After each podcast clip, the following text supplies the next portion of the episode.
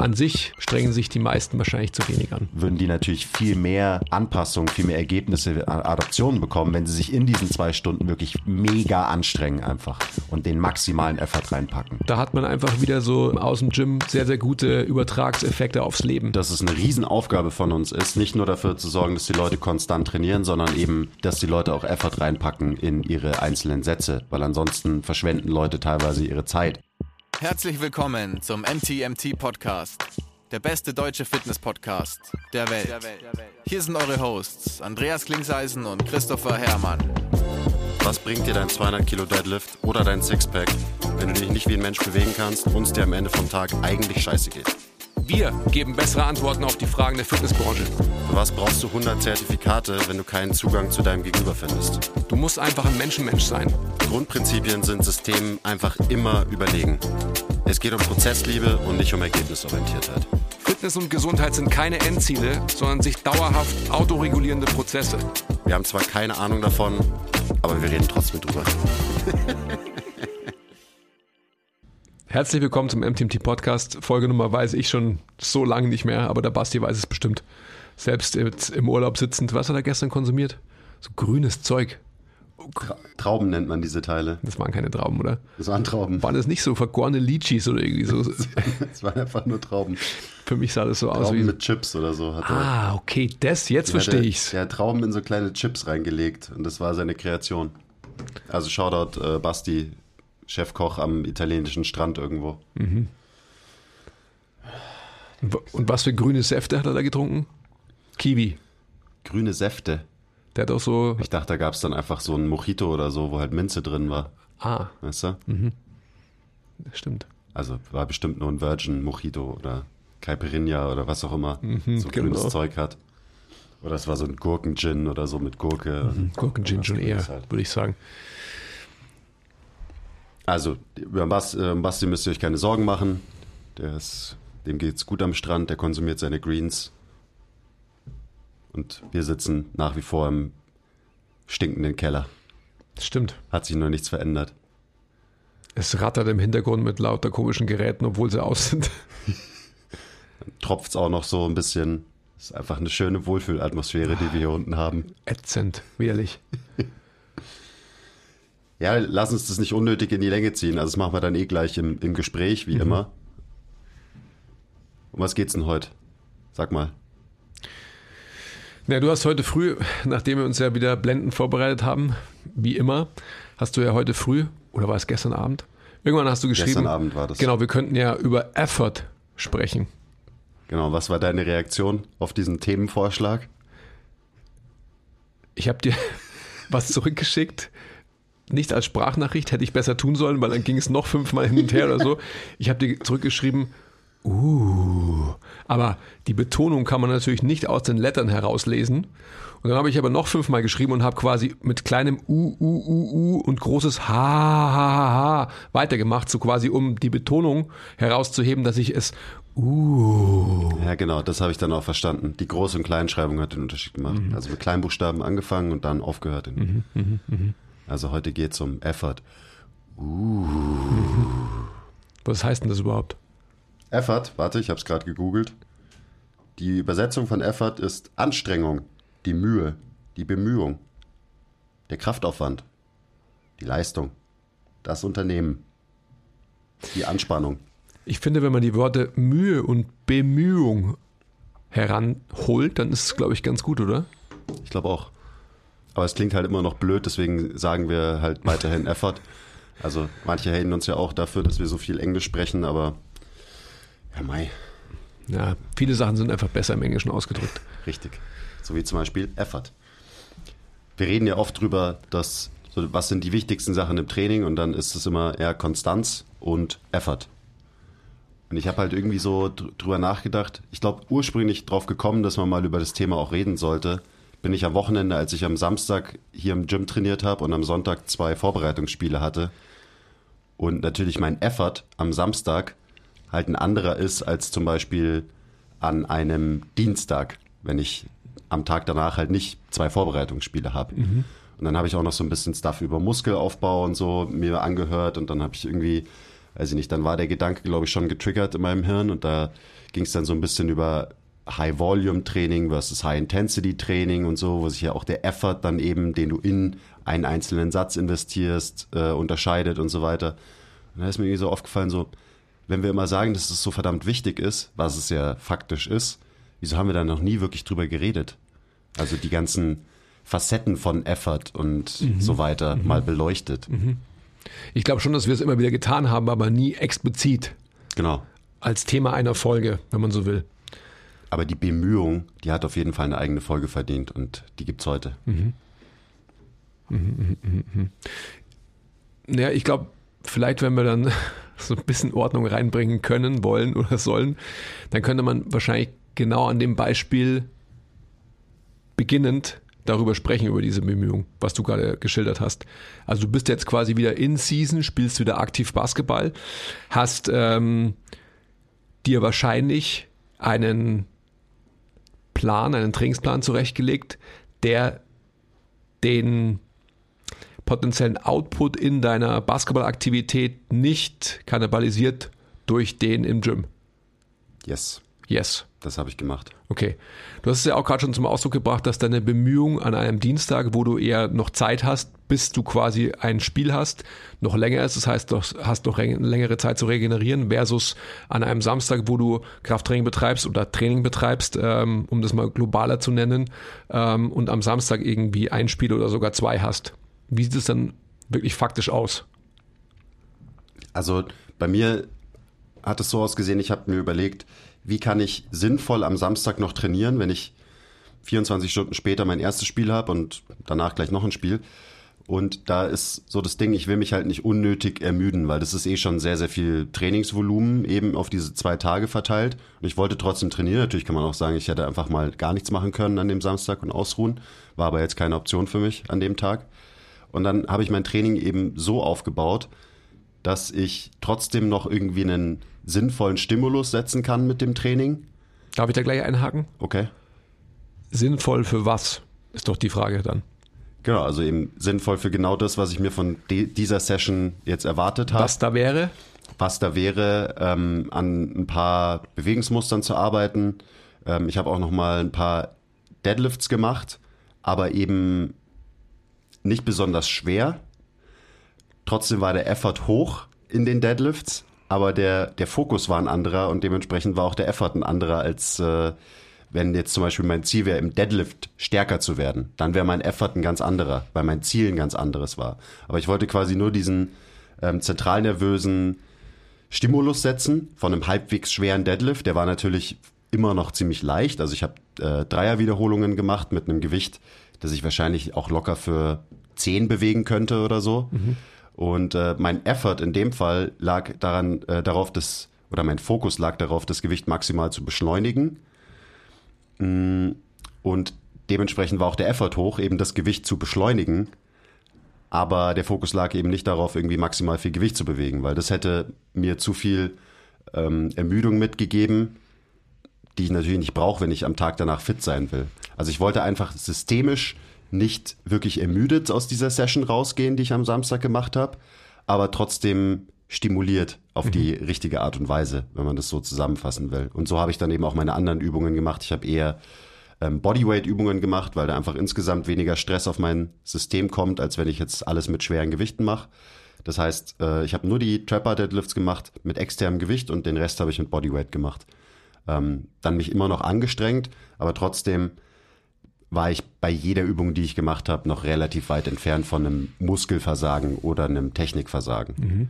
Das heißt also, dass man Effort oder die Bemühung auch verstehen können muss, bezogen auf verschiedene Outcomes. Unbedingt. Also, also eben genau das. Der Effort ist immer gekoppelt an das jeweilige Ziel, an den erwünschten Outcome, den man hat von irgendeiner, mhm. von einer Wiederholung, von einem Satz, von einer Übung, mhm. etc. etc.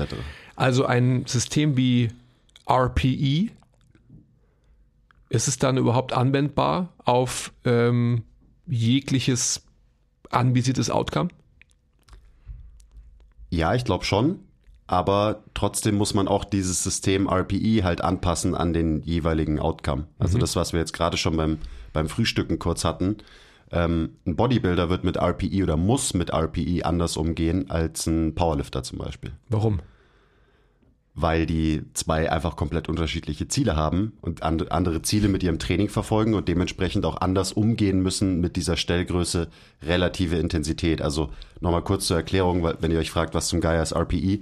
RPE äh, bedeutet Rate of Perceived Exertion und das ist einfach nur eine, ein Wert, wo man eben versucht anzugeben, wie sehr hast du dich angestrengt in diesem Satz, wie nahe am Muskelversagen oder auch Technikversagen, je nachdem, was das Ziel ist, war dieser Satz.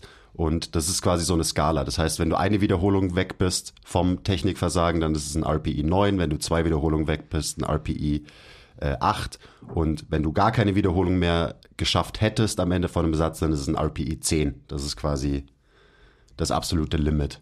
Also das nur kurz zur Erklärung für euch, was RPI bedeutet. Das heißt, es ist eine ähm, ein Wert, der die relative Intensität versucht messbar zu machen, aber immer noch sehr objektiv ist, ähm, eben für den jeweiligen Athleten. Sollen wir jetzt gleich auf ähm, Reps in Reserve irgendwie auch gehen? Also welches System ist vielleicht für welches Outcome sinnvoller, wenn man da überhaupt ähm, eine Entscheidung treffen kann, muss, soll, will? Also Reps in Reserve ist eigentlich genau das gleiche, bloß irgendwie halt ein bisschen anders. Äh, Reps in Reserve bedeutet einfach eben, wie viele Wiederholungen hast du noch in Reserve am Ende von einem Satz und das kann man dann angeben in, du hast noch eine Rep in Reserve, zwei Reps in Reserve.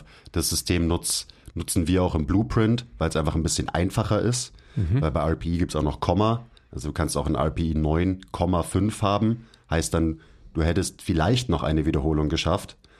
Ähm, und RP, äh, RIR ist einfach ein bisschen, bisschen einfacher am Ende. Und ich glaube, deswegen ist RPE für einen Powerlifter noch sinnvoller, weil es noch feinere Aufteilungen gibt, weil du noch präziser sein kannst in deinen, in deinen Angaben, was dann halt sehr wertvoll sein kann für die Trainingsplanung. Ähm, zum Beispiel, wenn du dich coachen lässt ähm, von einem, also wenn du dich online coachen lässt, dann kannst du deinem Coach nach deinen Wieder äh, Wiederholungen und Sätzen schicken, okay, den Satz, das war ein RPE 7,5, das war ein RPE 9,5. Damit gibst du dem Coach noch mehr und präzisere Informationen, als wenn du halt einfach nur sagst, ich hatte noch zwei im Tank oder ich hatte noch einen im Tank. Also ich finde auch, dass, also es ist meine, meine sehr subjektive Meinung, dass ähm, Reps in Reserve, dass die auf alle Fälle für einen, ich sag mal, ähm, Fitness, Bodybuildenden ähm, Aspekt auf alle Fälle irgendwie sinnvoller ist, weil ich finde einfach, dass man da so diesen, diesen, diese lokale Bemühung, gehen wir jetzt einfach mal von Kurzhandel Bankdrücken aus zum Beispiel, kann man irgendwie für mich besser mit Reps in Reserve irgendwie ähm, ja, veranschaulichen als Trainierender als mit Rate of Perceived Exertion. Also so, das ist für mich eher so eine systemische, ähm, globalere Betrachtung, wo auch viele so äh, Technik-Flaws dann irgendwie halt auch mit reinspielen und so weiter, weil ich halt irgendwie müde bin oder weil das Gewicht dann doch zu schwer ist. Also wenn ich eine 9,5 zum Beispiel habe. Ähm, und das andere ist so für mich eher lokal applizierbarer. Also wirklich, was habe ich für, eine, für ein lokales Muskelgefühl? Bin ich wieder bei meinem Muskelgefühl. So. Also R, IR, IR. ist mehr lokal im Genau. Muskel, RPE eher für eine komplexere Bewegung. Ja.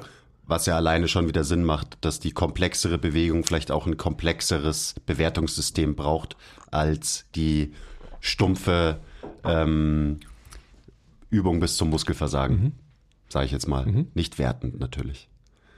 Wir können ja mal bei dem Beispiel bleiben. Also Powerlifter versus Bodybuilder, Maximalkraft als Outcome-Ziel versus Muskelwachstum als Outcome-Ziel und wie sich dann vielleicht der Effort eben unterscheiden kann. So mal das als Einstieg und dann ja, kommen wir bestimmt eh noch überall, überall vorbei. Wir sind ja jetzt eh schon äh, an vielen ähm, Stellen vorbeigekommen. Hi. Also grundsätzlich ist es halt so, dass wenn es dir um Maximalkraft geht, dann trainierst du ja eigentlich nie an deinem absoluten Limit.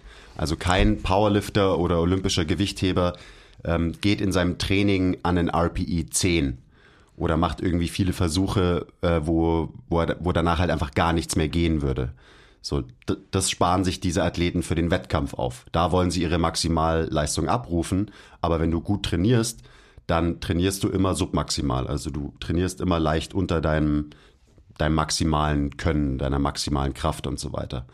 Und das liegt einfach daran, dass da halt eher dieser Sweet Spot ist zum stärker werden, weil wenn du stärker werden willst und du gehst immer an dein maximales, an dein maximales Maximum bei jedem Versuch, dann baust du einfach viel zu viel Ermüdung auf. Und dann ist dieses Verhältnis aus Stimulus und Ermüdung einfach kein gutes. Das heißt, du willst ja einen maximalen Stimulus mit möglichst wenig Ermüdung.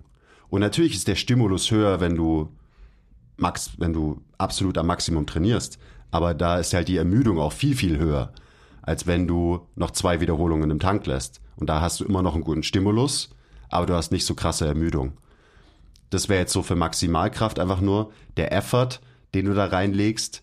Ähm, der muss natürlich trotzdem immer hoch sein, beziehungsweise der Intent, der muss immer, der muss immer 100% sein, aber das ist vielleicht nicht das gleiche wie der Effort in dem Fall.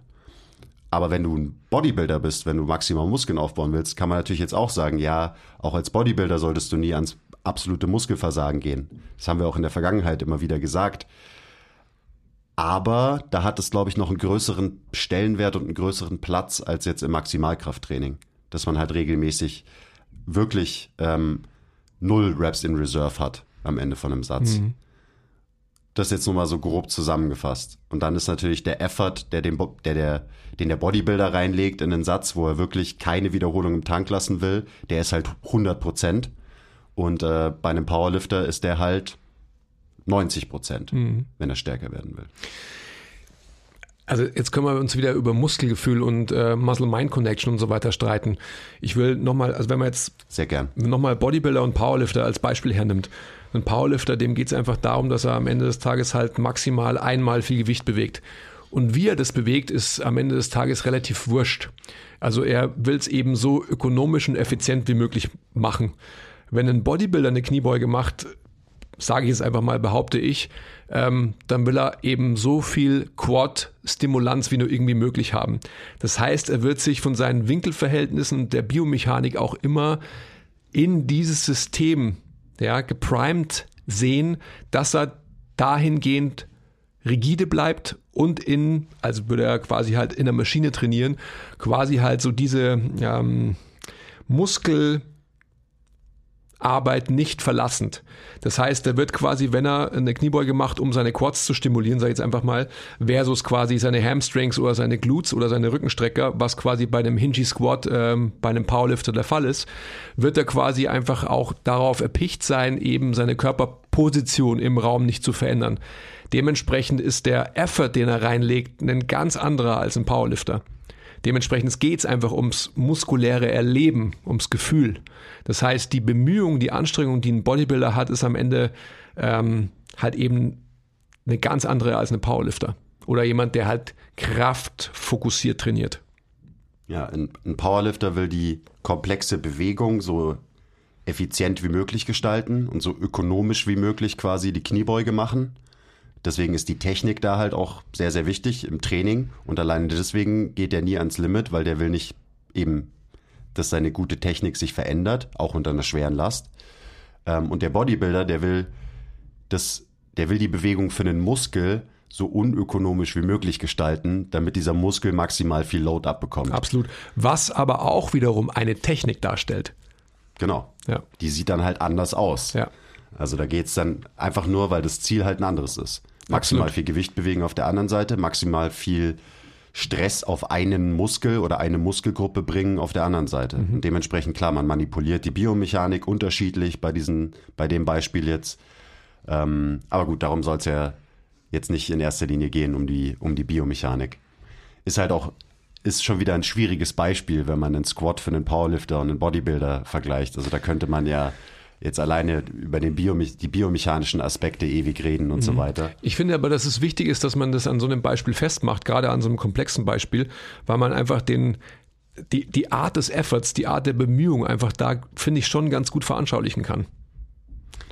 Und also wenn wir jetzt mal bei dem Beispiel bleiben, da ist es dann halt dann doch wieder auch für den Bodybuilder ist die Technik sehr wichtig in dem Fall, weil der Bodybuilder kann wahrscheinlich zehn Wiederholungen machen, wo er halt die Bewegung hauptsächlich über die Quads ausführt. Und er könnte wahrscheinlich dann auch noch fünf mehr machen, wenn die Quads halt einfach gassed sind, wenn, wenn die nicht mehr können, dann kann er die Kniebeuge hoch hingen und kann halt die Last umverteilen auf seine Glutes und seine Hamstrings, was aber gar nicht die Intention von dieser Übung ist. Dementsprechend hört der Bodybuilder halt bei zehn Wiederholungen auch auf, auch wenn er noch fünf dranhängen könnte, aber halt mit einer veränderten Technik, mhm. mit einer veränderten Biomechanik und dementsprechend einer veränderten muskulären Bewältigungsstrategie mhm. von diesem Bewegungsmuster. Genau. Genau, genau so ist es. Uff. Ja. Das sind so die, die Nuancen. Und alleine deswegen ähm, sind vielleicht Langhandel-Kniebeugen nicht die beste Wahl für den Bodybuilder. Weil, also zeigt sich ja, wie komplex das Ganze ist. Und vielleicht kann der Bodybuilder halt seine Quads mit anderen Bewegungen, mit anderen Übungen viel besser isolieren, muss sich weniger Gedanken machen über seine Technik und arbeiten überhaupt die Muskeln in der Bewegung, die ich auch trainieren will und so weiter und so weiter. Und dann hockt der sich vielleicht lieber in eine Beinstreckermaschine, wo er ganz isoliert seine Quads trainieren kann, und dann in dieser Beinstreckermaschine kann man dann eben diesen ganzen Technikaspekt, der ja so komplex ist, wie wir gerade festgestellt haben, mal außen vor lassen. Und da geht es dann wirklich ums Muskelversagen. Weil Muskelversagen wirklich isoliert zu erreichen in so einer komplexen Bewegung wie einer Kniebeuge ist tough. Da muss man schon echt Skills haben als Bodybuilder, mhm. also auch Bewegungsskills. Man mhm. muss ein guter Mover sein. Aber wenn du dich in eine Maschine setzt, die dir mega viel externe Stabilität gibt, wo du ganz isoliert einfach nur eine Bewegung, nämlich die Streckung im Knie trainierst, dann kannst du sehr, sehr objektiv hergehen und sagen, ja gut, ich habe hab halt jetzt keine Wiederholung mehr geschafft, weil ich konnte mein Knie nicht mehr strecken. Mhm. Und dann kannst du auch ganz sicher sagen, gut, ähm, die ganze, der ganze Stress ist in die Quads reingegangen, weil es in, de, in, der Übung, in der Bewegung eigentlich gar nicht anders geht. Mhm, mh. Also vielleicht ist jetzt für, für das Gespräch wir bewegen uns schon wieder vom Effort weg. Ähm, vielleicht ist der Vergleich sinnvoller, eben Powerlifter macht eine Kniebeuge, eine komplexe Bewegung, wo es viel um Technik geht. Und der Bodybuilder macht eine Leg Extension, eine Isolationsübung, wo ein, auch ein Muskel wirklich isoliert arbeiten kann. Also bleiben wir erstmal bei dem Beispiel. Was würdest denn du sagen? Wie sollte man, wenn das Ziel maximaler Muskelaufbau ist, ähm, wir gehen jetzt eben von dieser Is Isolationsübung aus, äh, wie sollte der mit seinem Effort umgehen? Sollte der immer. Wenn, also du sprichst es über einen Bodybuilder. Genau, der Bodybuilder. Naja, wie viel Effort sollte der reinlegen in seine, in seine Sätze? Ähm, naja, man, also das, da müsste man natürlich auch wieder vorher diskutieren, was hat der Bodybuilder vor der beinstreckenden Bewegung gemacht. Also wie viel Stimulus hat er auf seine Quads gebracht durch ähm, Hack Squats, durch eine Beinpresse, durch whatsoever, durch eine Frontkniebeuge ähm, und kommt dann beim Beinstrecken an als Übung zwei, drei oder vier. Das ist einfach eine, eine wichtige Frage. Okay, dann sagen wir mal, das ist die zweite Quad-Übung an dem Trainingstag für den Bodybuilder. Und folgt und dann, folgt dann noch eine oder ist es die einzige, die zweite halt? Nee, nee, er macht nur die zwei an dem Tag. Nur die zwei? Ja. Na, dann würde Reicht ich, ja auch, oder? Zwei ja. Übungen für Quads an einem, an einem Trainingstag. Weiß ich nicht. Oder? Ja und nein. Kommt darauf an, wie dein Effort war. Ah. Elaborate. Ähm, also gehen wir mal von dem Beispiel aus, ein Bodybuilder ähm, hat zum Beispiel vier Sätze Frontkniebeugen gemacht mit, keine Ahnung, ähm, er hat angestrebt oder sie viermal, viermal acht Reps zu machen zum Beispiel oder viermal ähm, acht bis zwölf in so einer Range zu sein, aber quasi immer mit einem RPE oder beziehungsweise RIR von vielleicht zwei. Ja, dann würde ich ähm, wahrscheinlich, wenn Beinstrecker die abschließende Quad fokussierte Übung wäre, würde ich wahrscheinlich je nach ja, Bioregulation sagen, okay, du bewegst dich in einer Range von zwei bis vier Sätzen, je nachdem, wie du dich fühlst. Und wenn der Effort hoch genug ist, bist du wahrscheinlich dabei, dass dir zwei Sätze reichen weil einfach dein, deine Bemühung in diesen zwei Sätzen so hoch ist. Und ich würde beim Beinstrecken definitiv auch, weil einfach der systemische Overall-Fatigue nicht so hoch ist, ähm, all out gehen. Also ich würde auf alle Fälle bei so einer ähm, Bewegung wie Beinstrecken, wo man so isoliert einen Muskel wirklich herschinden kann, ähm, ja, so, so viel reinhauen in einen Satz, wie ich nur irgendwie kann. Wahrscheinlich sogar irgendwie ein Dropset machen und so, weil es einfach für mich eine reine, ich nenne es mal Pump-Übung ist. Also wirklich, wo ich einfach extrem viel Arbeit nochmal in diesen Muskel reinbringen kann. Das, also das hatten wir ja gerade schon, aber es ist ein wichtiger Punkt, dass eben die systemische Ermüdung von einer Beinstreckermaschine viel niedriger ist als die von, einer, von einem Front Squat logischerweise. So, da wirken keine, keinerlei Kräfte auf die Wirbelsäule, deine Rückenstrecker müssen nicht arbeiten und so weiter und so weiter. Ähm, das heißt, insgesamt dein Körper wird weniger beat up sein am nächsten Tag, wenn du halt all out bei einer Leg Extension gehst versus wenn du all out beim Front Squat gehst. Ähm, weil einfach ja, insgesamt viel mehr Kräfte wirken auf deinen Körper, mhm. auf viel mehr Gelenke, viel mehr Muskeln, Bänder, Sehnen, Strukturen, bla bla bla bla bla bla. Und jetzt hast du ja gerade gesagt, wenn der Effort hoch ist, dann reichen vielleicht zwei Sätze, wenn der Effort hoch genug ist. Mhm. Und das ist, finde ich, ein interessanter Punkt, was so ein bisschen in die Richtung geht, ähm, ist eine Diskussion, die wird in Bodybuilding-Kreisen, glaube ich, schon seit Jahrzehnten geführt und die wird immer noch geführt. Soll ich mit hohem Volumen oder hoher Intensität trainieren. Also so High-Volume-Training versus High-Intensity-Training. Mhm. Da muss man natürlich auch unterscheiden zwischen absoluter und relativer Intensität. Was ist, was ist gemeint, wenn man jetzt in dem Kontext von High-Intensity-Training redet? Wahrscheinlich eine, eine Summe aus beiden. Mhm.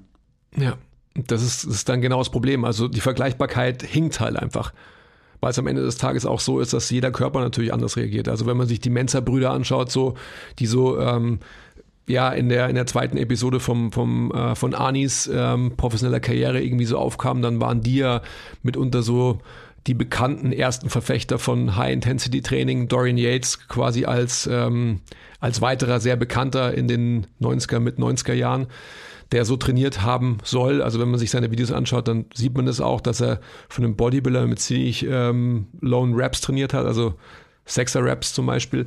Aber da bin ich auch immer so, ich das ist einfach ganz schwer, finde ich, zu vergleichen, weil der eine Körper reagiert eben darauf gut und der nächste Körper reagiert darauf gut.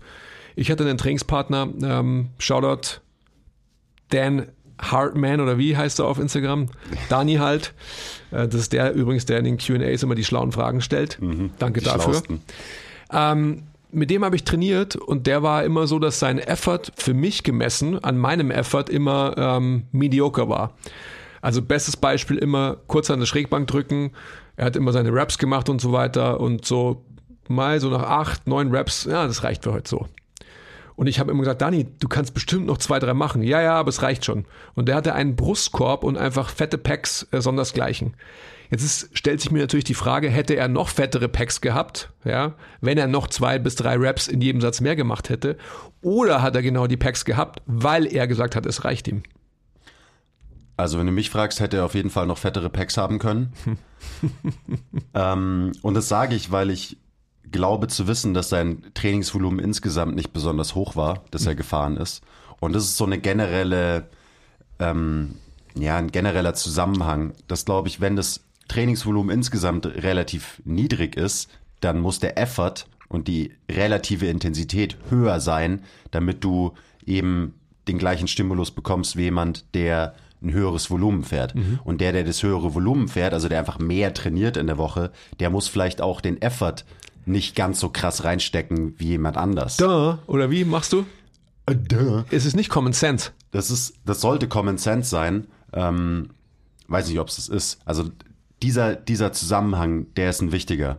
Und äh, eben so ein, so ein Dorian Yates, für den reicht dann ein Satz oder vielleicht zwei Sätze pro Übung. Mhm aber der macht halt, das ist halt anders. So, der hat halt anders trainiert als normale Menschen. Mhm, das sind halt keine zwei normalen Sätze, die der gemacht mhm. hat, sondern das sind halt Sätze, die, da gibt's vielleicht eine Handvoll äh, Leute, die diese Intensität überhaupt bringen können, die der gebracht hat. Also ich habe mir auch die, die Videos aus seinem Keller immer angeschaut und so weiter. Und alleine mental so stark zu sein, ähm, dass man halt, weil der hat ja nicht, eine Null Raps in Reserve gehabt, sondern der hatte halt minus vier Raps in Reserve am Ende von einem Satz. Und dementsprechend muss sein Gesamtvolumen vielleicht nicht mehr so hoch sein, weil er den Stimulus sich halt eher über, über den Effort und die Intensität holt. Mhm. Ähm, und jemand anders kann sagen, so, ja, das ist ja völlig bescheuert. Äh, Volumen ist der Treiber von Hypertrophie und so weiter. Und ich fahre lieber viel Volumen und lasse aber immer zwei Wiederholungen im Tank. Ja, fair enough. Aber vielleicht ist unterm Strich das Outcome, ähm, also wahrscheinlich, genau das gleiche. Also der, der ein bisschen weniger Volumen fährt, aber halt einfach maximalen Effort reinsteckt, hat wahrscheinlich unterm Strich den gleichen Hypertrophie-Reiz wie jemand, der weniger Effort in jeden Satz steckt, aber insgesamt halt mehr Volumen. Also es gleicht sich dann eben wieder so ein bisschen aus. Was wäre dann am Ende des Tages, wenn man genau diese beiden Cases eben so vergleicht? Was ist dann die, ähm, die determinierende Komponente am Ende des Tages? Ja, die determinierende Komponente ist, was funktioniert für das Individuum besser am Ende. Ja, also, und, und, und worauf basiert das? Was funktioniert für das Individuum am besten? Das, womit das Individuum die besten Erfahrungen gemacht hat, wahrscheinlich. Ja, aber, aber wodurch wird es ähm, determiniert? Also nicht, sagst du es mir. Ja, also ich überlege nur gerade auch so einfach durch, durch die psychologische Bereitschaft, sich anzustrengen. Ja. Ja, auf jeden Fall. Und auch, also eben, Dorian Yates hat halt ein anderes Mindset als normale Menschen. Der, der kann da hingehen, wo andere halt gar nicht hingehen können. Einfach nur, weil sie psychologisch nicht dafür gemacht sind, quasi. Mhm. Und ich meine, jetzt sind wir bei, bei dem psychologischen und mentalen Aspekt und das ist halt, wenn es um Effort geht, der wichtigste, weil das wird ja alles, das steuerst du ja alles mehr oder weniger irgendwie willentlich über deine Gedanken. Wie sehr willst du dich anstrengen? Ähm, und jetzt können wir vielleicht mal so ein bisschen. Unagi. Unagi. Jetzt können wir vielleicht auch ein bisschen die Brücke schlagen, so zu zum Beispiel, ähm, wie so unsere Kunden trainieren, also wie die General Population trainiert und wie da der Effort aussieht und aussehen sollte, versus wie vielleicht der Effort ist bei Leuten wie uns, die halt einfach tief im Fitness-Game sind und vier, fünfmal die Woche trainieren mhm. oder so. Mhm. Und also das Einfachste ist einfach das gleiche Prinzip, was ich gerade gesagt habe, anzuwenden. Unsere Kunden trainieren vielleicht zwei Stunden die Woche, wenn es gut läuft. Sehr wenig Trainingsvolumen insgesamt. Also würden die natürlich viel mehr Anpassungen, viel mehr Ergebnisse, Adaptionen bekommen, wenn sie sich in diesen zwei Stunden wirklich mega anstrengen einfach und den maximalen Effort reinpacken. Aber weil es halt Menschen sind, die nur zwei Stunden die Woche trainieren, werden die wahrscheinlich auch ihr Effort-Level gar nicht so hochfahren können bzw. wollen. Und auf der anderen Seite ist der Fitness-Dude, der fünfmal die Woche trainiert, der packt wahrscheinlich tendenziell eher zu viel Effort rein, ähm, weil der hat eh schon genug Volumen und wahrscheinlich wäre dieses Verhältnis aus Stimulus und Ermüdung ein besseres, wenn dieser Fitness-Freak ähm, den Effort vielleicht hier und da mal ein bisschen runterschrauben würde. Mhm. Es ist natürlich immer schwer, so allgemeingültige Aussagen zu treffen. Voll. Also um als Gegenpunkt auch so diese, diese Overachiever mal zu nennen, also die auch zu uns kommen, die halt so Highflyer sind und halt sich anschicken in dem Leben alles zu optimieren.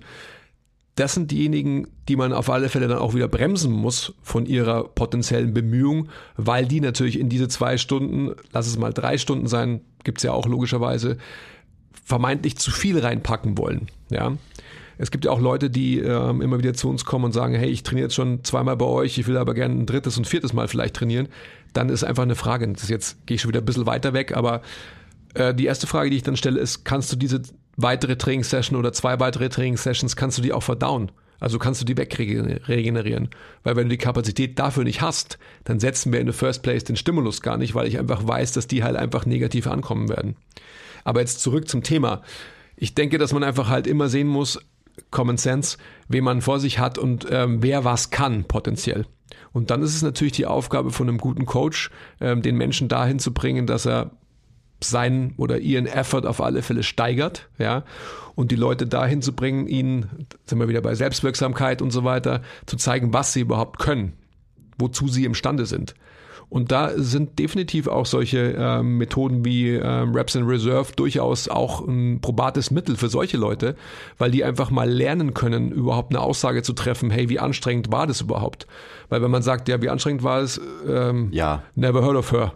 Also so, äh, ähm, was willst du von mir jetzt so? Ja, war halt anstrengend. So, genau, ja, war, war, war halt anstrengend. Hab dieses Gewicht da irgendwie hochgehoben, war anstrengend, ja. Also von dem her, ähm, ich bin ja bist ja mittlerweile kein großer Fan von irgendwelchen, von, von großem metrischem Tracking und so weiter, aber es gibt halt einfach äh, Dinge, wo es auch Sinn macht. Und ich glaube, man muss sich als Coach bewusst sein, dass es eine Riesenaufgabe von uns ist, nicht nur dafür zu sorgen, dass die Leute konstant trainieren, sondern eben, dass die Leute auch Effort reinpacken in ihre einzelnen Sätze, weil ansonsten verschwenden Leute teilweise ihre Zeit. Also klar werden die irgendwie einen leichten Stimulus vielleicht rausbekommen, ähm, aber der könnte viel höher sein und am Ende, ja, willst du ja auch, dass was passiert, dass du Ergebnisse bekommst von der, von den zwei Stunden Training, die du investierst und so weiter. Das heißt, als Coach muss man, glaube ich, seinen Leuten Effort beibringen mhm. weil eben die meisten, die haben nie gelernt, sich anzustrengen, beziehungsweise die haben es irgendwann wieder verlernt, sich anzustrengen. Ist ja auch ganz klar in unserer wohlbehüteten, faulen Welt, wo wir halt immer, ja, wo, wo wir einfach immer komfortabler werden und wo alles auf mehr Komfort ausgelegt ist, dann ist es ja logisch, dass wir als Menschheit ähm, irgendwie so ein bisschen verlernen, halt wirklich mal richtig Effort in irgendwas reinzulegen. Mhm.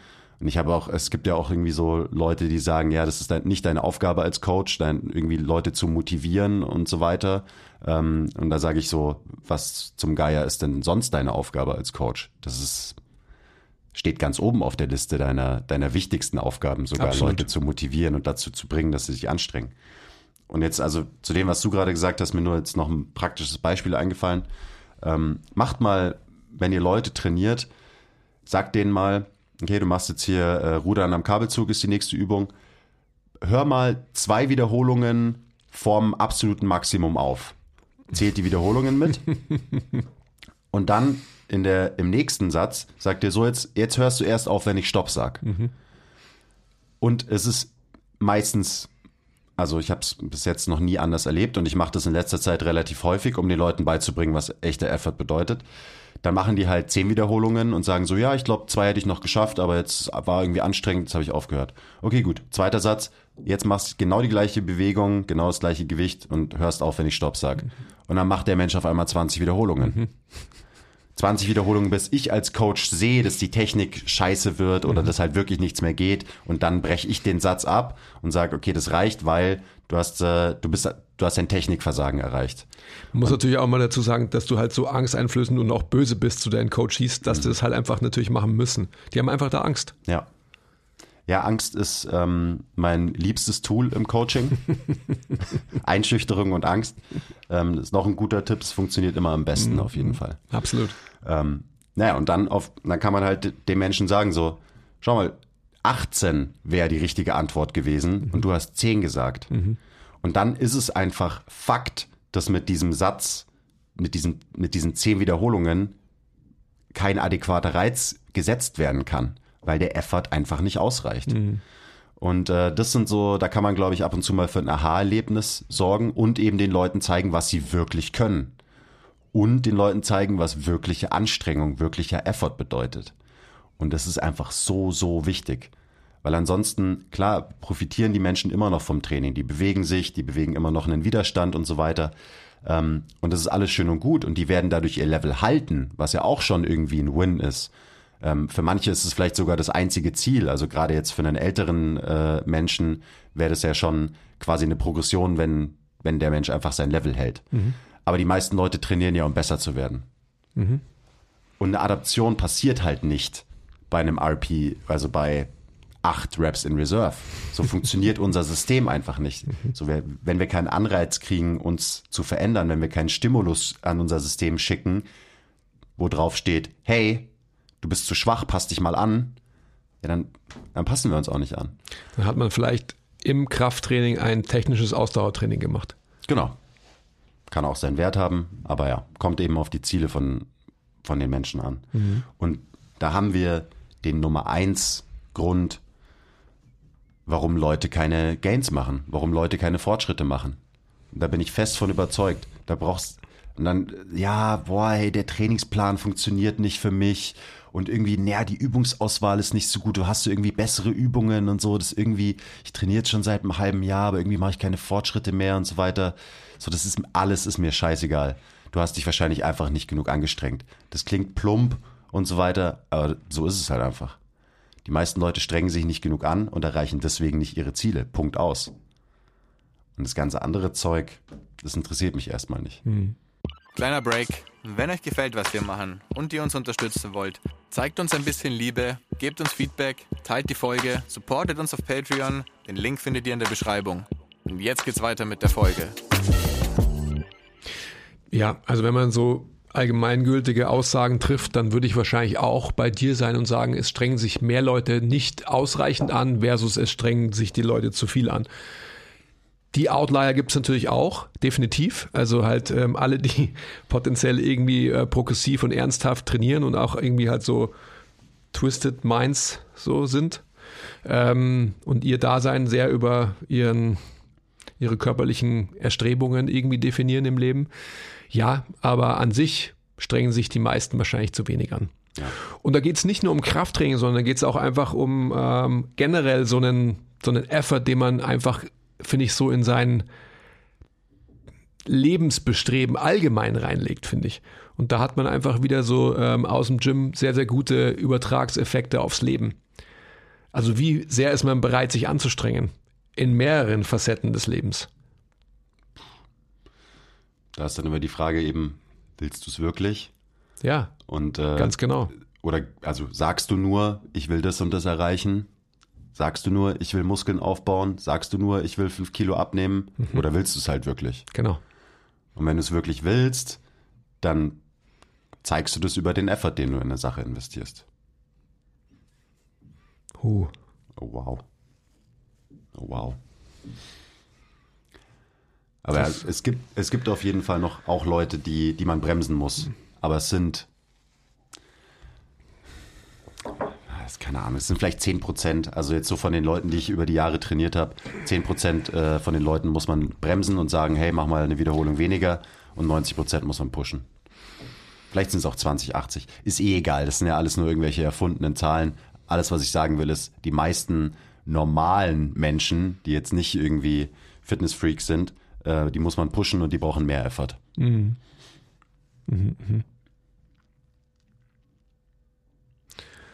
Oh, jetzt könnte man das natürlich noch aufdröseln. Ich wollte gerade so eine Frage stellen in so eine Richtung, ab welchem Zeitpunkt der absoluten Intensität es notwendig slash dringend wichtig ist, auf Technikversagen als ähm,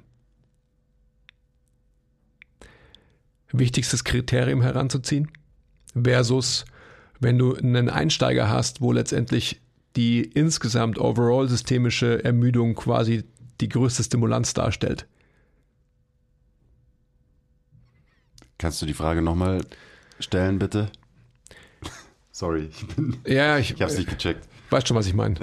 genau. Ihr wisst schon, was er meint. Hm? Es geht einfach darum, das hatten wir ja auch schon in Aspekten gerade schon besprochen. So, wen hast du vor dir? Wie sehr kann sich ein Mensch schon bewegen und hat vielleicht auch die Möglichkeit, sich, ich nenne es mal mit Absicht jetzt Bodybuilding gedacht, isoliert auf einen Muskel zu konzentrieren, versus der Mensch macht eben eine Bewegung, weil er es lernt, sich zu bewegen. Sagen wir mal, ähm, Rudern am Kabelzug, macht dort ähm, 15 oder 20 Wiederholungen ähm, irgendwie so, versus ähm, so wie ich es vielleicht machen würde. Worauf ich hinaus will, ist, gibt es da irgendwie eine, eine Grenze, wo du sagen würdest, okay, jetzt ist tatsächlich ein Sound Programming, was Raps und Volumen anbelangt, dringend notwendig oder kann ich einfach ähm, pauschalisieren und sagen, du machst eben einfach eine, eine gewisse Anstrengung, eine gewisse Bemühung dort, einfach um eine eben globale systemische Ermüdung zu erreichen. Hm. Also der, der Technikfaktor ist natürlich ein wichtiger, weil wenn du sowas wie Raps in Reserve heranziehst, dann muss ja die Bewegung irgendwie standardisiert sein. Mhm. Sonst, kann, sonst kannst du damit ja gar nicht arbeiten. Also wenn jede Kniebeuge komplett anders aussieht und so, dann keine Ahnung, wie viel Raps ich, so was für Raps. So Raps wie die erste oder Raps wie die zweite oder Raps wie die dritte, so mhm. ungefähr. Das heißt, man braucht natürlich eine gewisse, ja, einfach ein gewisses technisches Können in den einzelnen Bewegungen, damit man erstmal sinnvoll arbeiten kann mit, ähm, mit solchen Angaben. Und damit man überhaupt den, den Effort so halbwegs standardisieren kann. Mhm. Ähm, und dann geht es natürlich auch darum, was eben was das Ziel von den Leuten. Jetzt bei uns wenn wir Leute trainieren, dann ist das Limit halt immer ein technisches Versagen und nie ein Muskelversagen. Außer wir machen ab und zu mal irgendeine Isolationsübung. Aber das kommt ja sehr, sehr selten vor bei uns. Wir wollen halt, dass die Leute sich gut bewegen. Dementsprechend sollen sie sich den ganzen Satz gut bewegen. Ähm, und ja, nicht die letzten drei Wiederholungen halt irgendwie machen. Und das sind dann eben auch jetzt für, auf uns bezogen die Leute, die man halt eher bremsen muss. Das sind die, die sagen, boah, ich kann aber noch drei. Aber die drei Wiederholungen, die sie halt noch können, sind halt all over the place. Mhm. Die sind dann, das ist dann für mich schon äh, Reps in Reserve null erreicht auch wenn der Mensch noch irgendwie drei machen könnte. Mhm. Aber ja, dann macht er sie halt irgendwie. Mhm. Ich weiß nicht, ob ich damit deine Frage beantwortet habe. Ja, also mehr oder weniger. Also ich glaube, dass, dass ihr, die ihr zuhört, verstanden habt, worauf ich hinaus wollte. Der Quiz hat es ja auch sehr elaboriert, elegant erklärt oder beantwortet.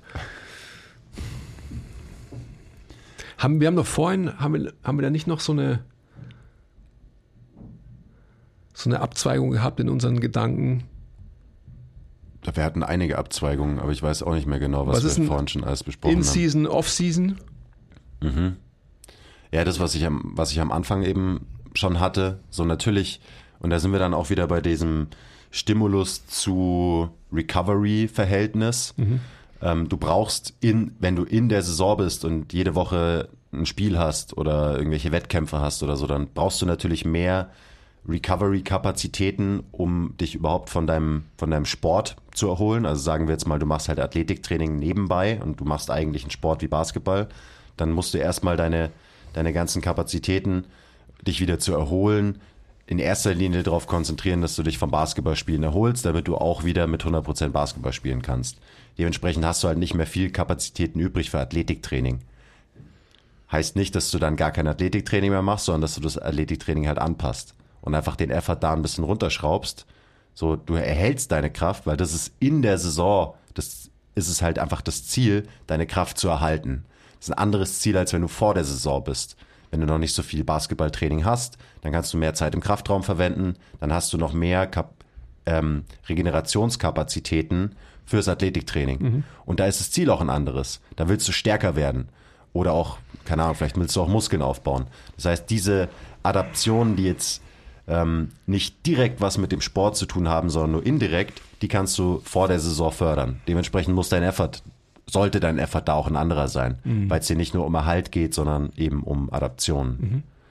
Das ist ein, ein, wichtiger Unterschied. Und das kann man ja auch so ein bisschen übertragen irgendwie auf sein Leben. Also wenn du halt einfach insgesamt in einer super stressigen Phase bist, sagen wir, du bist gerade Papa geworden zum Beispiel und auf einmal schläfst du nur noch äh, maximal zwei Stunden am Stück und insgesamt maximal fünfeinhalb Stunden und davor hast du immer acht Stunden geschlafen oder so, ähm, dann gehen deine Regenerationskapazitäten runter. Bedeutet auch nicht unbedingt, dass du dann nicht mehr viermal die Woche trainieren kannst, ähm, aber vielleicht musst du diese viermal die Woche halt ein bisschen anpassen, dein Effort ein bisschen runterschrauben und dir muss klar sein, dass das halt auch eine Phase ist, wie eine Phase, wo du halt viele Basketballspiele hast. Ähm, wo es halt nicht in erster Linie darum geht, noch besser zu werden, noch stärker zu werden, noch mehr Muskeln aufzubauen, sondern geht es vielleicht eher mal darum, dass du deinen Zustand erhältst in so einer Phase, weil irgendwann kommt auch wieder eine Phase, wo du wieder acht Stunden durchschlafen kannst und dann kannst du deinen Effort wieder hochschrauben, kannst deine Intensität wieder hochschrauben. Danke, das hast du schön gesagt für mich. Don't be a jerk, gell, Andy. Mhm. mhm. Don't be a jerk. Common Sense. Seid nicht deppert, leid. Also den, den Effort muss man, man muss den Effort anpassen ans, ans Trainingsvolumen, das hatten wir jetzt schon, so dieser Zusammenhang. Und auch auf die, an die Regenerationskapazitäten, die man hat insgesamt. Mhm. mhm. Aber was wir auch nochmal festhalten können, ist sicherlich eben die Aussage, dass die meisten sich vermeintlich zu wenig anstrengen und zu wenig Effort reinlegen. Ja, definitiv. Aber dann gibt es natürlich auch so diesen Spruch, ähm, Chase Stimulus, not Fatigue. Mhm. Also es geht nicht darum, eben einfach nur eine Ermüdung hinterher zu laufen, was bedeuten würde, immer 100% geben, immer ballern bis zur absoluten Technik slash Muskelversagen whatsoever, ähm, sondern es geht halt darum, dass du einen gezielten Stimulus setzt. Und das ist dann Training, oder? Und das ist dann Training, mhm. wenn man das checkt. Nicht einfach Workout oder so. Genau. Mhm. Du kannst natürlich auch einfach immer so lang ballern, bis du halt am Boden liegst und nicht mehr kannst und ja, okay aber dann hast du vielleicht zu sehr die Ermüdung forciert, Ähm, und dann ist wieder dieses Verhältnis Stimulus und Ermüdung halt alles andere als optimal.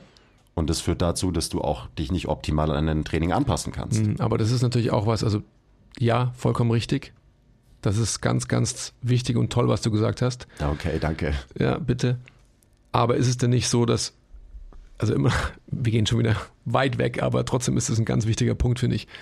Mehr bringt mehr und ich muss mich doch bestrafen für und so weiter, weil ich habe äh, zwei Stück Schokokuchen gegessen und nicht nur eins, was halt quasi in meinem normalen Trainingsvolumen mit dem normalen Effort noch okay gewesen wäre, aber weil ich jetzt zwei gegessen habe, muss mein Volumen und mein Effort ja höher werden, oder nicht? Ja, ja, auf jeden Fall. Okay, gut. Aber also das ist tatsächlich halt ein fettes Problem, dass Leute ihren Effort anpassen an sowas wie, wie viel habe ich gestern gegessen, Das ist zum Beispiel. Das ist ein fucking absolut großes, riesig großes Problem. Riesig großes Problem, richtig. Ja. Also wenn man trainiert, um sich zu bestrafen für etwas, dann, ähm, dann läuft was extrem schief. Ja. Und das ist ein, das ist ein Zahn, den muss man auch als Coach seinen Leuten ziehen. Und das ist tough, weil Diesen Leu- Zahn muss man erstmal der Industrie ziehen, weil das ist eben das größte Problem. Wenn die, wenn die Industrie, die vermeintlichen Vorbilder und alles, was quasi an, an Bildern gezeichnet wird, wenn die das nicht verstehen, ähm, wie soll es im Endeffekt der, der Endverbraucher verstehen? Kann nicht funktionieren. schwierig. Aber ich meine, in, so einem, in so einem Setting wird aufpassen. zum Beispiel bei uns im Personal Training, da sind wir erstmal die Industrie quasi. Mhm. Und da kann man ja dann schon auch dafür sorgen, dass Leute vielleicht ein bisschen umdenken. Und eben den Effort zu koppeln an, was hast du gestern gegessen, ist halt einfach Bullshit. Okay, jetzt muss man, müssen wir uns ein bisschen mehr anstrengen, gell? weil Genau. Ja. Also ich, boah, wie oft ich das auch schon gehört habe. So, ja, wir müssen heute noch, äh, können wir heute noch ein bisschen ähm, noch einen Finisher machen oder ein bisschen Bauch trainieren, weil ich habe gestern irgendwie so viel Kuchen gegessen oder so. So, ja, nein. Ähm, am Ende man trainiert für einen Stimulus, Punkt. Man trainiert nicht für irgendwas, was man irgendwann mal gegessen hat. Ja. Und man sollte generell nicht trainieren, um sich zu bestrafen. Das ist äh, ja, duh. Auch wieder. Aber so denken halt immer noch viele Leute. Leider. hm, Wie können wir da besser werden, Andi? das, das, damit fangen wir jetzt nicht an. Oh, schade. Na. Ich finde, wir haben eh ganz schön viel äh, neben dem Effort herumgesprochen. Sind wir ausreichend so auf diesen Effort eingegangen, auf diese Bemühung, auf diesen Fokus? Fokus ist nämlich auch Bemühung. Fokus auf das, was man tut in einem Satz. Ja, da, eben, da spielt viel rein. Fokus, Bemühung, äh, ist zielabhängig, sollte zielabhängig sein, kann auch variieren innerhalb, also von Übung zu Übung eben. Du hast einmal einen technischen Fokus. Wenn du deine Kniebeuge am Anfang von deiner Session machst, dann shiftet dein äh, Fokus zu Muskelgefühl, Muskelversagen, wenn du eine Isolationsübung am Ende von deinem Training machst und so weiter. Dementsprechend solltest du den, den Effort irgendwie anpassen. Ähm, wobei auch das ja natürlich schwierig ist, weil du willst ja auch bei einem, du willst ja auch 100% Effort geben in einem Satz Kniebeugen, wo du zwei Wiederholungen im Tank lässt. Aber da bedeutet dann eben Effort, zum Beispiel das Gewicht maximal zu beschleunigen in jeder Wiederholung, die du hast. Aber du bist halt trotzdem so smart, ähm, dass du noch ein bisschen, bisschen Kraft im Tank lässt. Ja, aber auch was wir vorhin gesagt haben, also ich sage jetzt einfach mal äh, eine Frontkniebeuge oder vielleicht sogar ein Squat auf einer Wedge, also mit welchem Device auch immer.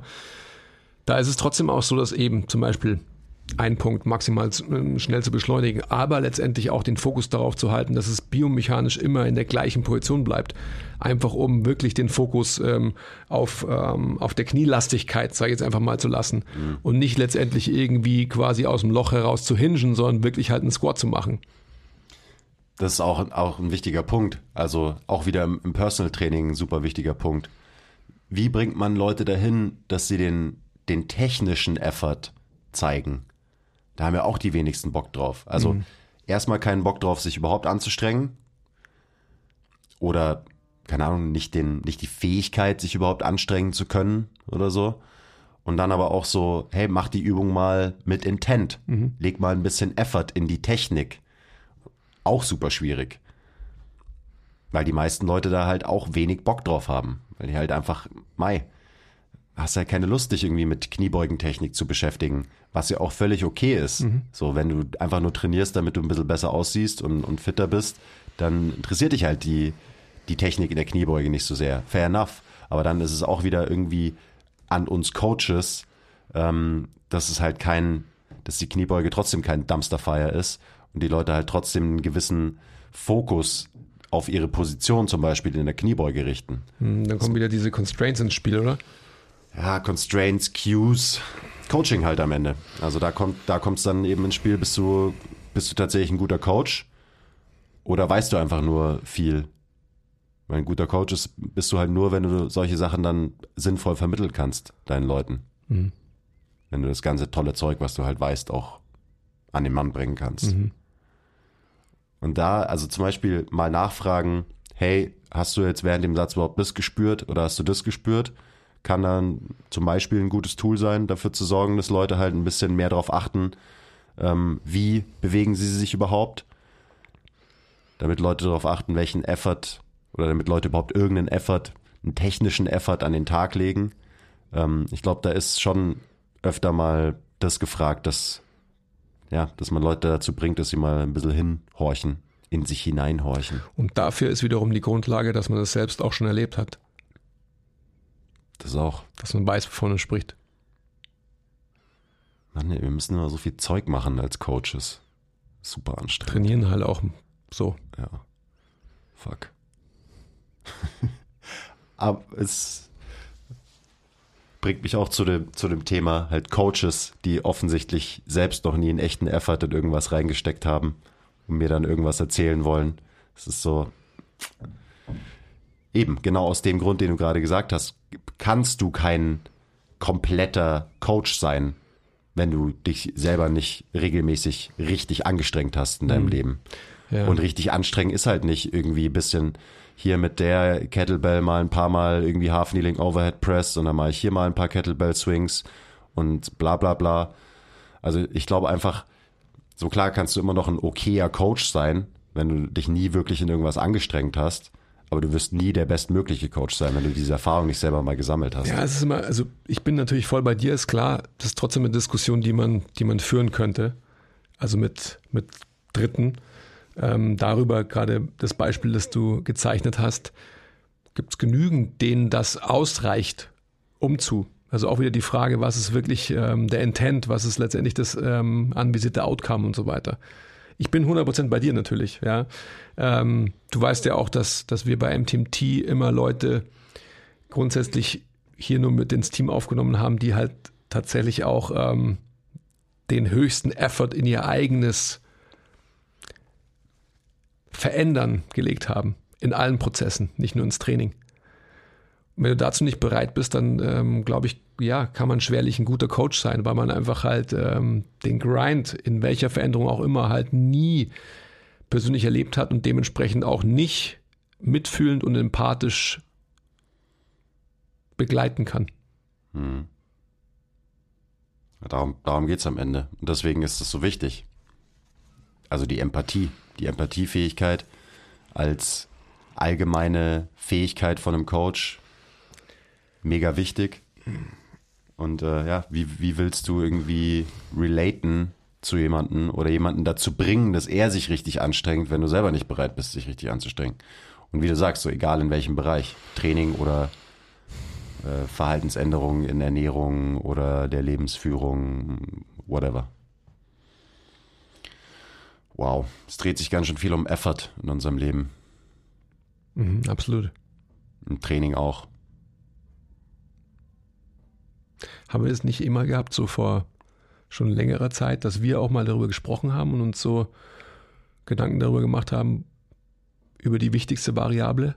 So? Weiß nicht mehr. Ich glaube, da war mal irgendwas. Bei über, bei, keine Ahnung, 150 Folgen wahrscheinlich. Ich glaube gar nicht live, sondern im Training mal oder sonst was. I don't know. Ich glaube, so als diese ganzen theoretischen Konstrukte von Mike Isertel irgendwie äh, durchdiskutiert wurden, monatelang bei uns, Mhm. kam irgendwann mal auch so, hey, was ist mit Effort? Was eigentlich mit Effort? Ja, also ich meine, wir kommen langsam, glaube ich, zum Ende, aber die Frage, hey, was ist eigentlich mit dem Effort, Das ist die zentrale Frage. Gerade wenn man sich mit tollen Progressionsschemata beschäftigt und irgendwelchen Volumenangaben, die irgendwelche Bodybuilder im, eigenen Training und zusammen mit wissenschaftlichen Studien erarbeiten und so weiter und so weiter. Das ist alles schön und gut und das kann man alles machen. Aber wenn der Effort halt nicht stimmt, dann ist es halt, wie gesagt, alles scheißegal. So, das hatten wir, hatten wir schon vorher. Und also gerade so die, der Nicht-Effort, der teilweise passiert inzwischen in der Fitnessbranche, der ist mir halt einfach ein extremer Dorn im Auge. Weil klar, gut bewegen, was auch immer das dann für den jeweiligen Coach bedeutet, ist wichtig. Aber das bringt deinem, deinem äh, Gegenüber halt auch nichts, ähm, ja, wenn kein Stimulus gesetzt wird durchs Training. Weil ansonsten bewegen wir Leute einfach und klar halten die irgendwelche bunten Kettlebells dabei in der Hand, aber es führt halt nicht zu einem Stimulus und führt nicht zu einer Adaption und die Leute kommen wegen Adaption zu uns. Und da kannst du noch so ein toller Functional Whatever Coach sein oder dein Training an den Gangzyklus angleichen oder schieß mich tot. Am Ende passiert halt einfach keine Veränderung ohne Anstrengung und ohne dass man aus seiner Comfortzone rausgeht. Und das dürfen wir nicht vergessen. Und das vergessen wir aber immer mehr, je mehr fancier, fancy Neurodrill hier und Foam Roller da und mit der Pistole da reinschießen und das da triggern und so. Je mehr von diesen ganzen Trends irgendwie reinkommen in unsere Branche, desto weniger vergisst man, äh, desto mehr vergisst man, ähm, dass das, was zählt, am Ende halt immer noch Anstrengung und hartes Training ist. Natürlich, das machen wir. Wir reden ja von nichts anderem, dass dieses harte Training dann auch biomechanisch gut ausgeführt werden sollte. Das ist irgendwie auch wieder selbstredend. Und das eine schließt das andere nicht aus. Aber da, da hatte ich so ein bisschen, da habe ich so ein bisschen das Gefühl, dass das teilweise so wahrgenommen wird dass es eines andere ausschließt. Ja, nein, wir machen das ja alles funktionell und wir legen sehr, sehr viel Wert auf Bewegungsqualität und so weiter. Mhm. So, ja, cool. Aber das bringt auch nichts, wenn du dich nicht anstrengst. Ja, jetzt äh, nimmt dieses Gespräch eine weitere ähm, Richtung ein. Eine sehr wichtige natürlich. Ich bin ein Devil's Advocate und würde einfach sagen, ja, ich verstehe natürlich dein, deine Gefühlslage und bin auch da voll bei dir. Trotzdem würde ich auch wieder die Frage stellen, ähm, gekoppelt an welches Outcome trainierst du so. Ja, und das ist halt die Sache. Also niemand fängt an zu trainieren mit dem Ziel, sich nicht zu verändern. Nicht irgendwas zu verändern. Naja, aber jetzt, also nochmal, wenn jemand rein aus gesundheitlichen Aspekten trainiert oder sagt so, hey, äh, mir tut das und das weh, ich muss jetzt was tun, weil, Punkt, Punkt, Punkt.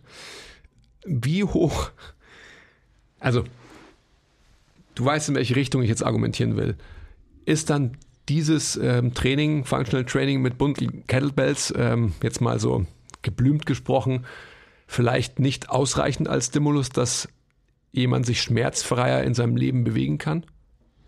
Für eine gewisse Zeit wird es wahrscheinlich ausreichend sein, gerade wenn der Mensch davor halt überhaupt nichts gemacht hat. Ähm, aber eben nur für eine gewisse Zeit. Also auch ein leichtes Training wird für Adaption sorgen bei jemandem, der halt davor überhaupt kein Training gemacht hat. Aber früher oder später muss man halt einfach den Stimulus erhöhen und ein bisschen mehr machen, wenn man sich weiter verändern will. Wenn man, wenn man mit dem äh, leichten, bunten Kettlebell-Training auf ein Niveau kommt, wo man kom komplett schmerzfrei ist und sich viel, viel besser fühlt. Worauf basiert vermeintlich diese Schmerzfreiheit? Naja, wahrscheinlich darauf, dass der Mensch sich überhaupt mal bewegt hat. Also überhaupt mal irgendwie was getan hat. Mhm. Und, zum Beispiel. Und was passiert durch dieses überhaupt mal was getan haben? Also ich mach's einfacher, ich mach's schneller. Wird der Mensch seine biomechanischen Bewältigungsstrategien oder anders? Wir gehen mal davon aus, dass wenn jemand ein guter Coach ist, dass er oder sie über biomechanisches Verständnis verfügt und einen Menschen, mit dem man trainiert, auch in biomechanisch bessere Positionen manövriert. Ja, mhm. darauf können wir uns einigen. Und auf diesen verbesserten Bewältigungsstrukturen wird dann Stress appliziert, sprich trainiert. Mhm. Wenn dieser Fakt aber gar nicht gegeben ist, dann verstärke ich letztendlich nur ein Symptom, ja, und verbessere aber nicht die Ursache eines, keine Ahnung, rezidivierenden ähm, LWS-Problems oder whatsoever. Weißt du, worauf ich hinaus will? Wie immer will ich nur darauf hinaus auch die Diskussion, die wir vor kurzem über wie viel ist genug Muskulatur, wie viel Muskelmasse braucht der Mensch überhaupt, um, I don't know, gesund zu sein. Sprich, was ich sagen will, ist, für mich ist die wichtigste Komponente von dem, wie gut ist das Wissen des Coaches und wie sehr kann der Coach die Bewältigungsstrategien des Menschen im Leben verändern durch den applizierten Stress. Weil ähm, Training auf einem Niveau, dass man, gehen wir jetzt wieder auf, auf Effort oder ähm, Reps in Reserve. Du hast einen Coach, der seinen Coachee immer nur ähm, sagt, okay, du musst fünf Wiederholungen im Tank lassen. Also halt einfach den Menschen nicht anstrengt, ja dann strengt er ihn trotzdem noch besser an, wenn er biomechanisches Verständnis hat und den Menschen in bessere Positionen versetzt, als jemand, der das nicht hat und ihn einfach nur trainiert, so herkömmlich wie halt man trainiert. Eine ja. schwierige Diskussion jetzt in der Veranschaulichung, aber das ist ein ganz wichtiger Punkt für mich. Also einfach die biomechanische Grundlage ist einfach, das ist die Grundlage, das ist die wichtigste Ebene. Und was ich dann an, an Stimulus darauf setze, ja, das ist quasi für mich eine weitere Ableitung. Und dann bin ich, dann bin ich natürlich 100% bei dir. Ja, es ist wieder halt die Basis. Also so, du brauchst halt einen gewissen Standard, auch damit du überhaupt sinnvoll Load applizieren kannst, Stress applizieren kannst und so weiter. Wenn man von Kompensation spricht, dann ähm, ist eine Kompensation so lange gut, bis sie nicht mehr gut ist. Mhm. Oder? Genau. So läuft es meistens, ja. So läuft es meistens. Also Kompensation ist ja einfach nur eine sehr ähm, effiziente ähm, Bewältigungsstrategie des Körpers, irgendeine Aufgabe zu lösen. Oder? Ja. Also von dem her ist einfach dieses Wort auch halt nicht negativ konnotiert oder sollte es nicht sein. Es ist es, ähm, aber was Blödsinn ist. Es ist einfach eine, eine sehr effiziente Bewältigungsstrategie. Oh, oh, oh, we digress biggest time now. Aber genau ähm, am Ende des Tages ist es einfach so dieses darüber, wo wir jetzt sprechen, ist, glaube ich, also es ist für mich die wichtigste Grundlage überhaupt. Es ist unsere Daseinsberechtigung. Und es sollte unser Ansinnen sein, aller die, die wir in unserer Branche irgendwie halt was reißen wollen. Dass wir einen besseren Job machen. Und wir machen einen besseren Job dann, wenn wir eben Biomechanik verstehen und Menschen aus ihren, dann sind wir jetzt wieder bei Coaching eigentlich, ja, zu erkennen, wer ist wo, wer kann was und wer kann was nicht und davon, was er nicht kann, gebe ich ihm vermeintlich mehr damit er sich in seinem Leben, nicht nur im Gym, in dieser Stunde, in diesen zwei Stunden, in diesen drei Stunden, sondern indem ich ihm oder ihr fürs Leben eine bessere Bewältigungsmöglichkeit gebe. Und darauf aufbauend kann ich dann Stress applizieren, weil dann systemisch, und dann sind wir wieder beim System, dann sind wir bei der Morphologie, erst die Grundlage besteht, eine Verbesserung, eine wirkliche strukturelle Verbesserung, und zwar eine Ursachenverbesserung, nicht nur eine Symptomverbesserung zu erreichen. Also wieder aus der Psychologie Verhaltenstherapie versus Tiefenanalyse. Sind wir schon wieder hier gelandet? Ja, äh, weil es immer das Gleiche ist. Für mich ist es immer das Gleiche. Und nochmal, was du auch eingangs gesagt hast, bis zu einem gewissen Punkt, du hast jemanden, und ich sage es mal wieder als Beispiel, äh, vor kurzem hatten wir es ja, du hast jemanden, der ähm, einen extremen Interior Pelvic Tilt hat, extrem geflärte Rippen und so weiter und ähm, halt, keine Ahnung, so ein, so ein ich sage jetzt mal ein typisches Alpha-Male ist, der halt irgendwie halt aufgezogen ist wie, wie so ein ähm, Soldat ähm, und den trainierst du, ja, das heißt, den wirst du progressiv trainieren, der wird squatten, der wird benchen, etc., etc. Vermeintlich auch in einer Bewältigungsstrategie des in Extension Bias. Das heißt, den werde ich systemisch auf alle Fälle besser machen, weil er sich bewegt, weil er kardiovaskulär besser wird, wahrscheinlich wird er abnehmen und so weiter. Und dann kommt der Punkt, wo er nicht mehr besser wird, in dem Aspekt Gesundheit slash Wohlbefinden slash Schmerzfreiheit, weil es so ist, dass durch die nicht ursachenverbessernden Maßnahmen, die ich als Coach ergreife, sondern letztendlich halt die Struktur, die er ohnehin hat, verstärkenden Maßnahmen, ja, sprich im Extension Bias zu trainieren, ähm, diese Person irgendwann mal an einen Punkt kommt und sagt, ah, irgendwie tut mir jetzt der untere Rücken weh seit einer gewissen Zeit und so weiter. Und dann, und wie immer, ich erzähle immer nur das Gleiche, das ist einfach halt so die, der Punkt, wo man als Coach halt dann sieht, ob man wirklich ein guter ist oder nicht. Und dann sind mir einfach diese ganzen Dinge von Effort und Volumina und Belastungsnormative einfach scheißegal. Weil wenn ich das nicht kann, dann habe ich so viel Aufholbedarf. Und da hat die ganze Branche Aufholbedarf und da sollte jeder anfangen, sich weiterzuentwickeln. Bin der done that, guilty of that. Jahrelang, jahrzehntelang muss ich sagen. Aber da müssen wir uns weiterentwickeln als Branche. Alle. Und nicht irgendwie ähm, sagen, äh, Bullshit, was die da reden und sonst irgendwas ich bin fest davon überzeugt, und es wird einfach ein neuer Standard werden, da bin ich auch fest davon überzeugt, dass wir da viel, viel, viel, viel bessere Arbeit liefern müssen. Ja, ich meine, unser Handwerkszeug ist Bewegung, das ist, das ist das, was wir machen. Und dementsprechend sollte Bewegen auch irgendwie die Basis darstellen und jeder sollte eine gewisse Basis haben an Wissen und Verständnis für diese Bewegung. Und wenn man das hat, dann kann man den ganzen anderen Krimskrams eben darauf applizieren, so wie nur du gesagt dann, hast. aber nur dann macht es auch Sinn. Aber wir machen es halt immer nicht in der Reihenfolge. Genau. Also selbst wenn jemand ein tieferes, tieferes biomechanisches Verständnis entwickelt, dann weiß ich, dass dieser Mensch, weil ich bin dieser Mensch, davor sich schon stundenlang mit Trainingsplanung, Trainingssteuerung, Ernährung und so weiter und so weiter aus, auseinandergesetzt hat. Also mit lauter Themen, die auch wichtig sind, aber die halt erst so richtig wichtig werden, wenn die Basis halt mal existiert, weil dann kannst du die, die anderen Themen da nämlich oben drauf schrauben und drauf coachen und so weiter. Hm. Aber eben, ja, das ist zu 100 Prozent so. Sag's immer das Gleiche. Ja. Der Andi sagt immer das Gleiche im Podcast. Es ist auch immer das Gleiche. Ja, ich meine, das ist ja das, was wir halt immer versuchen zu, zu kommunizieren, weil es halt einfach wichtig ist. Und ich, ich habe das ja jetzt in letzter Zeit auch immer wieder mal gesagt, so das Verständnis für menschliche Bewegung und Menschen global gesehen ist erschreckend gering in einer Branche, wo es um nichts anderes geht. Mhm. So wie kann das eigentlich sein? Mhm. Crazy. Also hier Effort wieder, gell? Wir als Coaches müssen Effort da reinstecken, besser zu verstehen, wie Menschen funktionieren. Ich glaube, der wichtigste Effort ist erstmal wirklich anzuerkennen und sich die Frage zu stellen, bin ich wirklich aufrichtig daran interessiert, den Menschen gegenüber wirklich besser zu machen? Und natürlich kann man diese Frage nur ähm, in meinen Augen richtig beantworten, eben wieder mit dem schlauen Satz, du kannst nur sehen, was du weißt. Also wenn man überhaupt nicht ähm, weiß, jetzt sage ich jetzt einfach mal, wovon ich spreche, dann wird man das natürlich als Nonsens abtun und als nicht notwendig. Ja. Aber das ist es nun mal nicht. Ist heller notwendig. Ja.